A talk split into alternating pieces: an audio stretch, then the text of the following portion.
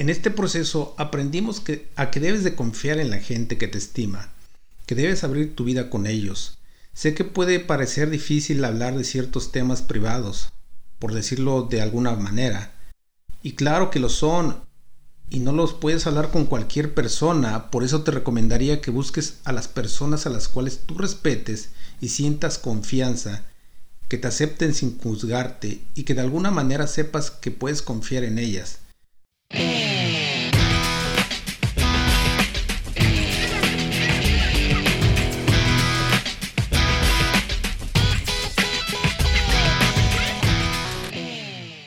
Hola mis queridos amigos resilientes, ya estamos en nuestro tercer episodio de este podcast y quiero recordarte el propósito de este, que es compartir herramientas, consejos, recursos, entrevistas de cómo convertirnos en una persona resiliente. Y sobre todo en estas épocas difíciles que estamos viviendo como humanidad debido a esta pandemia. Sean bienvenidos y muchas gracias por dedicarme unos minutos de su vida para escucharme. Estoy seguro que esta contribución ayudará a muchas personas a cambiar una realidad adversa por una realidad más sostenible. Dicho esto, hoy quisiera compartir una característica más de una persona resiliente, y es que las personas resilientes se rodean de personas con actitud positiva. Así es, amigo, las personas resilientes se rodean de personas con actitud positiva. En lo personal, amigos, quisiera platicarte algo muy, muy personal. Y es que mi esposa Sandra y yo hemos atravesado por circunstancias de mucho dolor, como cualquier otras personas, estoy seguro. Pero en, en medio de esas circunstancias que nosotros atravesamos, nosotros pensábamos que estábamos solos, pensábamos que nadie nos podía comprender. Y debido a esos pensamientos que traíamos, nosotros no éramos capaces de platicar o compartir con otras personas por el miedo a ser juzgados, por el miedo a que seamos señalados, a que fuéramos señalados, por el miedo a que fuéramos rechazados o incomprendidos. Y en ese momento en el cual pensábamos que estábamos solos, pues realmente lo que estábamos haciendo es que nos estábamos aislando, estábamos nosotros eh, viviendo esa etapa pensando que nadie debería de enterarse, que nadie debía de saber de nuestros problemas. Y esto lejos de, ayudarnos, pues lo que hacía era que nos encontrábamos más solos y por ende, pues había una mayor tristeza, había una mayor agonía, de, desesperanza, no sé, muchas cosas muy, muy difíciles que puedes pasar, que puedes vivir cuando estás o piensas que estás solo. Amigo resiliente, no sé si a ti te ha pasado también, que estás atravesando o atravesaste por una etapa en tu vida donde hubo mucho dolor y que pensabas que no ibas a ser capaz de atravesar esa etapa y que no soportarías tanto dolor. Y por ende, lo que tal vez hiciste fue que te aislaste de tu familia también, que te aislaste de tus amigos o incluso de la sociedad misma te aislaste porque no querías que nadie se enterara de tu dolor y eso es lógico. Y tal vez esta etapa para ti fue muy difícil o está siendo muy difícil en este momento de atravesarla. Y mira, el experimentar dolor a nadie de nosotros nos gusta, y mucho menos que la gente se entere que estamos en medio de una situación dolorosa, ¿no crees así? Y tal situación puede ser la pérdida de un ser querido, la enfermedad de algún familiar, la pérdida de trabajo, el fracaso de un matrimonio, o el no tener ni para comer, o el fracaso de algún negocio. No sé cuál haya sido tu experiencia, pero sea por el motivo que sea, decidiste aislarte. No querías que nadie se enterara de esta situación. Y quizá en este momento, ahora mismo, estás pasando por una situación y te encuentras aislado y no quieres que nadie se entere de tu dolor y de todo lo que estás experimentando. Y tal vez estemos de acuerdo en algo que es esto. ¿Por qué la gente se debe de enterar de mi situación? Si esto es algo muy personal, muy íntimo, ¿no lo crees así?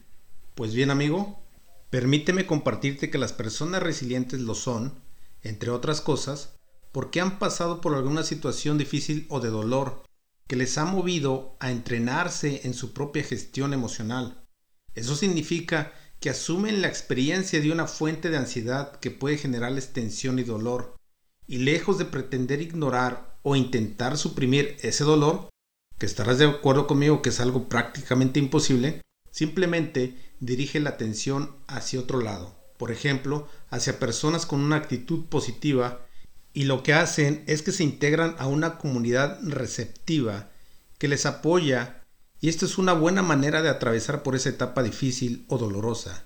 Esta comunidad a la que se integran les inyecta optimismo y ansias de superación personal y los anima a levantarse, están ahí para cuando lo necesitan y esto hace que el proceso les resulte más digerible y transitable. Así es, una persona resiliente amigos se rodea de personas con actitud positiva y se integran a una comunidad.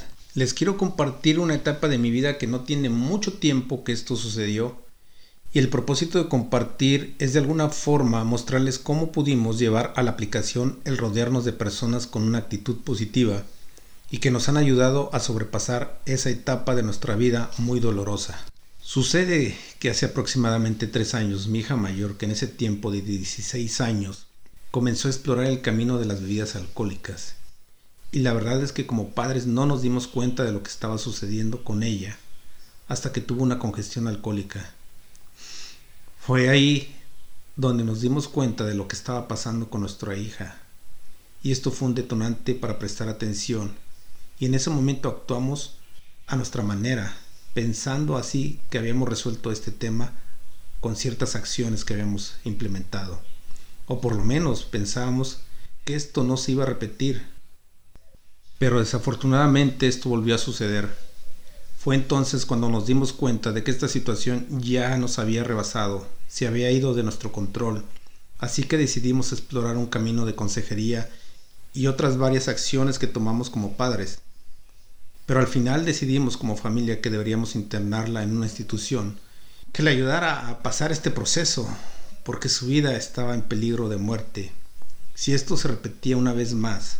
Así que déjame decirte que en un inicio fue una decisión muy dolorosa para nosotros como padres, porque ningún padre quiere separarse de su hija de esa, de esa, de esa manera, de esta forma, puesto que estaría ahí por lo menos un año y en un inicio no tendríamos contacto con ella hasta después de cuatro meses.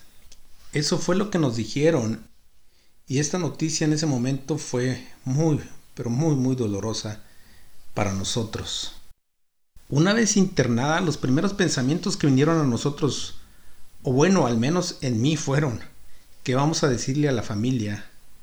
Y hablo de sus abuelos, tíos, primos, etc. ¿Qué vamos a decirle a nuestros amigos, conocidos?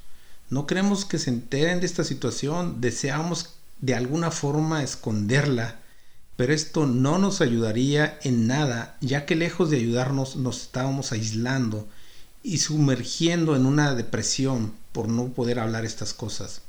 Fue cuando nos dimos cuenta que necesitábamos gente a nuestro alrededor, que nos ayudaran a pasar esta etapa, gente que nos escuchara, gente que no nos juzgara, gente que nos comprendiera y nos apoyara en este proceso.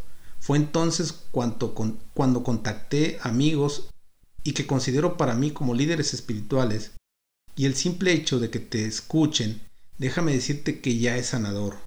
El poder hablar de lo que estás pasando sin miedo a ser juzgado te da las fuerzas necesarias para seguir adelante.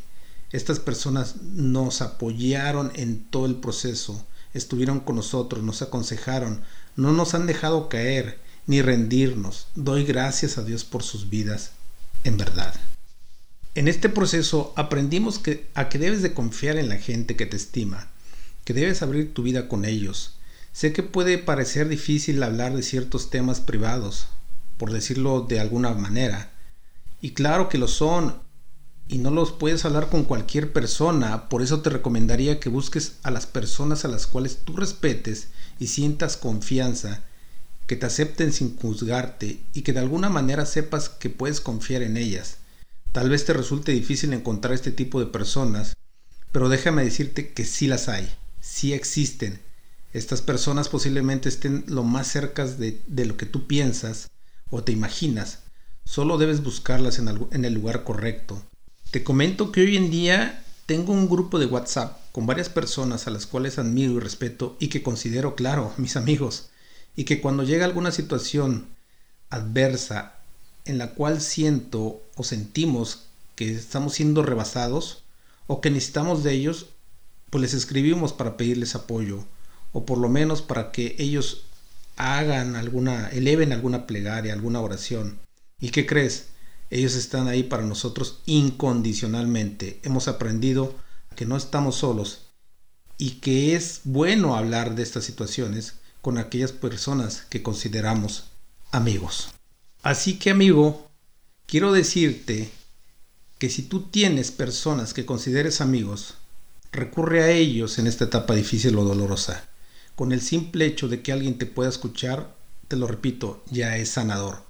Pero si tú hoy consideras que no tienes personas en las cuales puedes confiar, búscalas, créeme, si las hay. Por ejemplo, nosotros las encontramos, estas personas de las cuales yo te hablé, las encontramos porque tenemos algo en común, personas con las que, las que hemos hecho comunidad.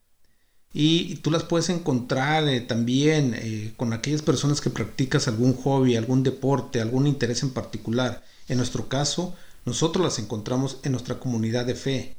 Ahí encontramos estos amigos incondicionales. Así que mi consejo para este podcast es que puedas buscar esas personas en las, que, en las cuales tú puedas confiar, en las cuales ellas puedan confiar en ti y de otra manera, muéstrate amigo también con esas personas. Así es esto. Tienes que mostrarte amigo tú también. Pues bien amigo, espero que tengas una excelente semana esperando que esta aportación te sea de mucha bendición. Y recuerda, un amigo se hace también mostrándote amigo tú también. Bye.